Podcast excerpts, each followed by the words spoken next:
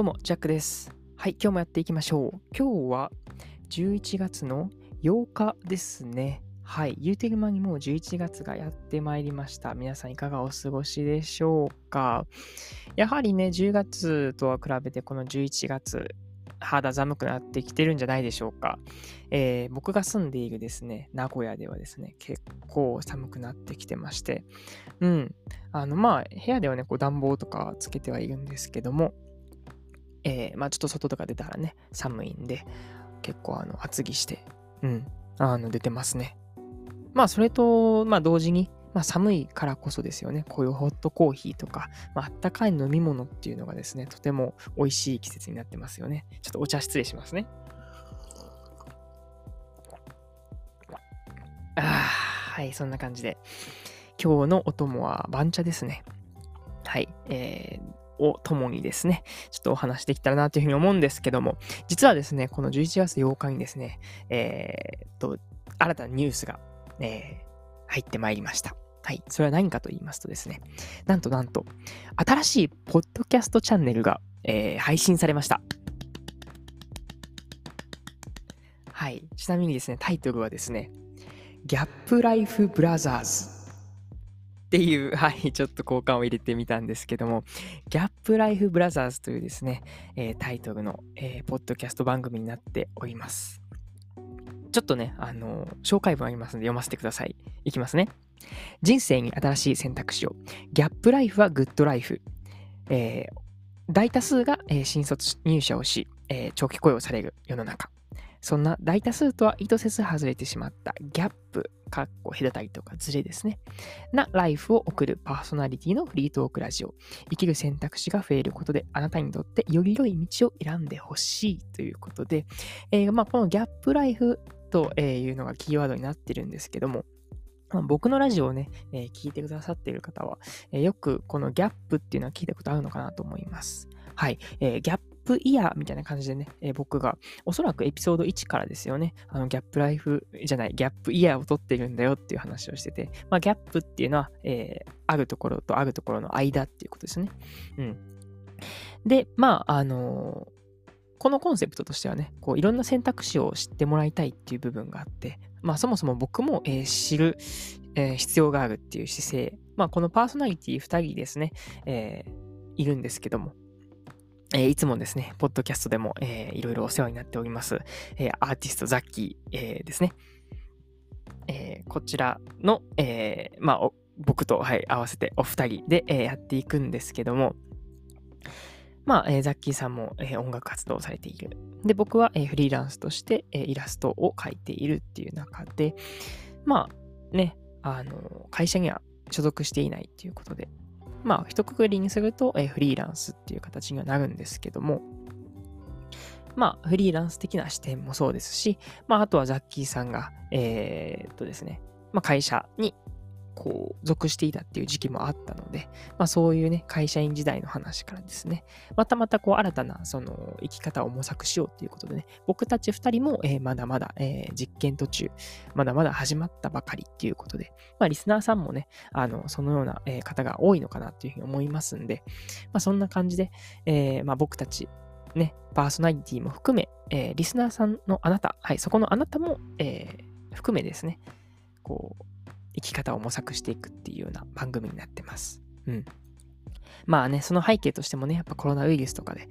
うん、先が見えない世の中になってきたっていうことが、えーすごい大きいのかなと思ってて、ね、あの、本当に1年、2年の先を見るのすらも、えー難しくなってきているっていう中で、まあ、えーこのね、ギャップライフブラザーズでもよく、えー言っているキーワードとしては、こう、いろんな手札持っておこうねっていう話をしています。うん。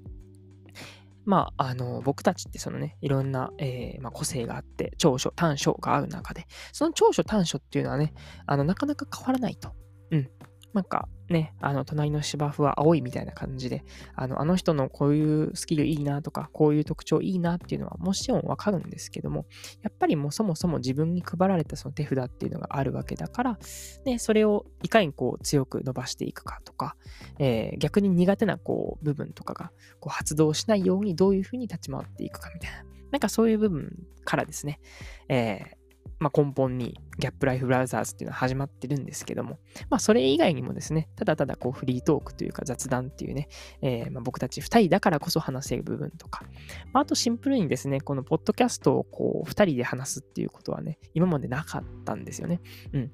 僕も今こうやって、あのね、ジャックの弾き語りラジオっていうのをやらせてもらっていまして、やらせてもらってるとか自分でやってるんだけどね。勝手に自分でやっといてないねんって感じなんですけども、まあ一人でこうやって話すっていうのはね、まあ最近というかね、やっぱこう、もうそろそろね、エピソードも100近くなってきているわけですから、まあなんかなんかね、頭にこう思い浮かんだことをね、たらたら話をするっていうようなことをしてはいるんですけども、うん。やっぱりこう一人で喋るっていうのも、まあちょっとこうね、あの、レスポンスがあった方がいいなっていう部分があって、うん。で、一回ね、実験してみたんですよね。そこでもその、ザッキーさんを踏まえてちょっとね、お話ししてみましょうっていうことで、こう、ね、試作を、はい、やってみたところ、え、めっちゃいいやないかと。やっぱりその聞いてくれてる。まあもちろんね、あの、こうやってリスナーさん、そこのあなたも聞いてくれてるわけなんですけども、あの、ちゃんとね、こうやって収録現場で、その愛の手をこう、くれるっていうね、その雰囲気がやっぱいいなっていうことで、はい、こうやって、えー、ポッドキャスト、新しい番組が、えー、始動しました。もう一度ですね、ギャップライフブラザーズという、えー、番組になってますんで、よかったらですね、えー、まあ、リンクの方も貼っておきますので、そちらの方チェックしてみてください。はい、ちょっとね、前置きが長くなったんですけども、11月入ってから皆さんいかがお過ごしですか？ね、もう8日経っているわけなんですけども、僕はちょっとね、あのー、遠征をしておりました。といってもね、2日間なんですけども、なんとなんと、えー、高知県にですね、ちょっと足を運んでおりましてですね、えー、なんか何しておってんって感じなんですけども、まあ、ざっくり言うと農業体験っていうかね、えー、なんだろう、農地を開拓しているっていうね、開墾をするっていうね、今までこう、僕もやったことないし、おそらく皆さんもあんまりやったことないんじゃないですかね。うん。あの、よくね、その、旅行とかやったらね、あると思うんですけど、ね、あ、高知何しに行ってきたんつって、あ、ちょっと旅行しに行ってきたとか、なんかこう、広め市場行ってきて、こう、カツオ食べてきた、ウェイとかいうね、のが一般だと思うんですけども、僕の場合はね、何しに行ってきたん？あ、山で開墾してきたっていうね、ちょっとなかなか、えー、ちょっとこう、癖の強いフレーズではあるんですけども、まあ今日は、まあその話も軽くしようかな。なんだけども、その中でもちょっとね、あの、まあ宿泊施設、まあ泊まった先がですね、Airb っていうね、あの Airb&B ってやつかな。あの、まあ皆さん、えー、知っている方は知っていると思いますし、知らない方はですね、ちょっと調べてみてください。ここで、はい、えー、投げ上げになるって感じなんですけども、んどう言ったらいいんかなえっ、ー、と、宿泊施設というよりかは、一般のこういう僕たちが、えー、まあ、宿をシェアするっていう、まあ、シェアリングエコノミーって言われる中の、この宿泊バージョンって感じなんですけども、まあ、一般の方が、えー、メンテナンスして、えー、宿泊の、え、サービスをしているっていう、はい、ことができるっていうね。まあ、メルカリの、メルカリ？あ、ちょっと例え良くないな。ちょっと控えさせていただきます。そんな感じで、まあ、エアービーをね、えー、ちょっとこう借りて、んで、泊まった時の、まあ、感想からですね、ちょっとこうお話したらたらなとしていけたらなっていうふうに思います。それでは聞いてってください。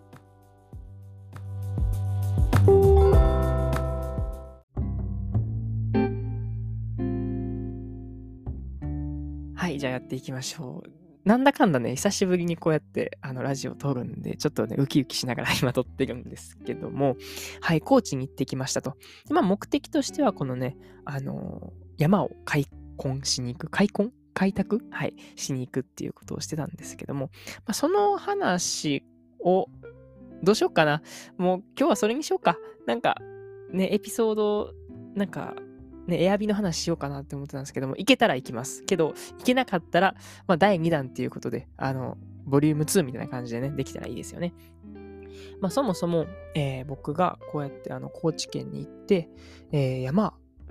をえー、開墾しに行くっていうことがあったんですけども、まあ、その経緯からお話しさせていただきますね。えっ、ー、と、僕ですね、今ですね、あの、Facebook グループの方で、あの、ぐるりというね、あの、コミュニティの、まあ、運営の一人に、えー、携わっておりますと。まあ、基本ですね、僕は、えー、そのぐるりっていう世界観を表すための、まあ、イラストであったりとか、えー、っていうのを書いてはいるんですけども、まあ、ぐるりって何ぞやっていうところから話すると、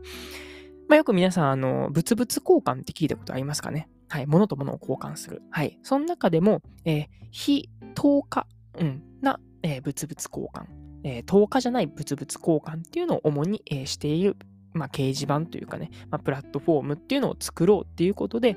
まあ、試作段階としてこの Facebook グループっていうのをですね、こう運用して、今、ぐるりっていうのね、ぐるり掲示板っていうのをしています。まあ、そのぐるりって何やねんっていうと、まあ、なん、なんなんでしょうねとか言ったらあかんよね。えっとですね、あのまあ、まず、まあ僕たちがその一つこう、ポイントとして、まあ目的というかね、えー、持っているのは、まあ、その、まあ、それぞれのこのね、まあ、生きるハードル、まあ僕が思っているのですけどね、生きる、うん、ハードルをこう下げるっていうのは結構あの、僕の中でこう目的と置いていって、で、世の中ってね、結構物がいっぱい溢れている世界じゃないですか。もう、昔はね、すごいそのものがなくって、で、一個一個こう大切にって感じですけども、本当に最近ってほんまに使ってぽい、使ってぽいとか、うん、もう浴びるような情報を浴びては使ってはぽいみたいな、そういう世の中になってると思うんですけども、でも一方で、えー、やっぱその、足りないから買ってしまうというかね、うん、そういうものに溢れている世界があるんですけども、まあそれを単純にその自分がいらなくなったものっていうのは実は誰かが欲しているんじゃないかなっていうことで、まあ、あの、まあいらなくなったものをその欲しいと思っている人に届けるっていうね、まあただシンプルな、えー、このサービスっていうのできたら面白いよねっていうことで、えー、まあ、発足されたのがこのぐるりっていうものなんですけども、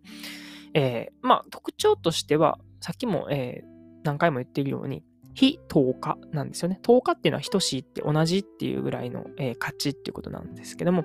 例えば、えー、僕は、うーん、コーヒー欲しいって言うじゃないですか。そしたら大体、あ、100円から150円お願いしますっていうことで、コンビニエンスストアでは、えー、交換されるわけですね。これは10日交換ですよね。150円とコーヒー1杯っていうのが10日。でも、えー、人を買っていうのは、えー、あ、全然いいよ、また、あのー、今度でいいし、みたいな感じで、あの、コーヒーはもらえるねんけども、別に、えー、返すものは今はなくていいとか。うん。あ、じゃあ代わりに、あの、このいらんくなった本と交換しましょうとか言って、えー、まあ、中古の本であったりとか。うん。はたまた、えー、わかんないですけどね。あ、車ちょっとあの、これいらんくなったから、これいっぱい、あの、いっぱいというか、あの、1台あげるわ、つって、えー、ね、コーヒー1杯と車が交換されるみたいなこともあるかもしれないんですけども、まあ、そんな感じで、えー、全然そのお金の概念を通さずに、えー、物と物を交換するっていうことを、えー、しようと試みています。それをしたことによって何が生まれるかっていうと、生きるハードルが、えー、少なくなるとかね、あの低くなるっていうことを、えー、目指してますと。別にこれは物と物だけじゃなくって、例えば、えスキルですよね。例えば、え僕であったら絵を描くっていうスキルがあるとしたときに、まあ、絵を描きますよっていうので、え例えば、お野菜が届いたりとか、うん、お金に返さずに、えー、もう直接物をもらうっていうような形になってますね。とか、いろんなスキルもありますし、別にこれはもう、えー、ね、極、ん極限を言うと、別にその自分が何かその見返りを、えー、しなくても、えー、物が手に入るっていう状況を作ろうとしています。で、まあ、あの、さすがにね、そのいっぱいもらったら申し訳ないやっていうことで、誰かにその価値を届けるっていうので、最終的に誰かのところに誰かの価値が届くよねっていう、本当に大きな、えー、くくりで見て、あまあ、みんなハッピーになればいいよねっていうことで、えー、考えています。なので、なかなかこれは、あの、まあ、理解しがたいような概念ではあるんですけども、えー、そういうものをうん、作ろうと考えています。まあ、その中で、えー、ちょっと、前置きが長くなりましたが、まあ、物々交換の一環で、あの、食べれる森っていうのを作ろうよっていう話に、えー、なりました。食べれる森っていうのは、えまあ、森林とか畑がありますね。で、皆さん、こう、野菜とかを食べるってなった時に、こう畑でできた野菜とかをこう食べるっていう中で、まあ、それまでにこういろんな手間がかかってるわけですよね。水やりとか草抜きとか肥料をまいてとか、なんか剪定してとか、うんたらかんたらとかね。で、その、えー、作業っていうのを極限まで減らしたら、まあね、楽に野菜とか食べ物って取れるんじゃないかなっていうことで、とりあえず、えー、まあ、最初はね、雑草抜きとか必要だけども、それ以外は、まあ、あと耕して、で、種まいて、で、雨ですよね。まあ、水とかはもう雨、雨水を使ってとか、あの自然の力で、えー、生えてきたやつが、まあ、その多様性に合ったものであったりとか、まあ、あと雑草とかも、あの、ヤギとかに食べさせて、で、ヤギが糞をして、それが肥料になってっていう循環を生むっていうことで、そうすることによって、えー、人が、えー、極限までその手を入れることなく自然に、えー、食べれるような、え野菜とか果物とか、うん、っていうのを、まあ、できれば、それがいろんなところでできればですよね。あのシンプルに、え食べるために働くっていう概念がなくなるんですよね。うん。今僕たちこう働いているのって何のために働いてますかねうん。まあ、ね、こうやって食べるために働いてますっていう人もいれば、こう自己実現のために働いてますっていう人もいるだろうし、でも基本大半ってやっぱりその食べれるために、え、働くっていうのが、え、一般的なんじゃないですかね。まあそういうのをね、え、ライフワークならぬライスワークっていうふうに言うんですよね。ライスっていうのはね、米なんで。で、まあ、そのライスワークさええ、なくなってしまえば、自分の自己実現とか好きなことをするために働くっていうような、えー、素敵な社会になるんじゃないかなっていうことで、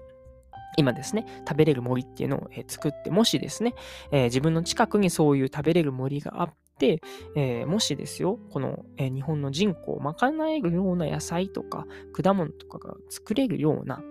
はい、えまあ、農地、えあと、ね、そういう森ができたら、もう食べ物に困ることないので、生きるハードルはまず少なく、うん、低くなりますよね。うん。とりあえず生きれるんやから、お金は別にね、あの、稼ぐ必要がないっていう。でもやっぱりこう好きなことしたいとか、こういうプラスのことしたいよっていうので、自己実現とかしたらいいんじゃないかなっていうような、えー、まあちょっとこうしたビジョンになってるわけなんですけども、うん。えー、前、どこまで話したかな？はい。なので、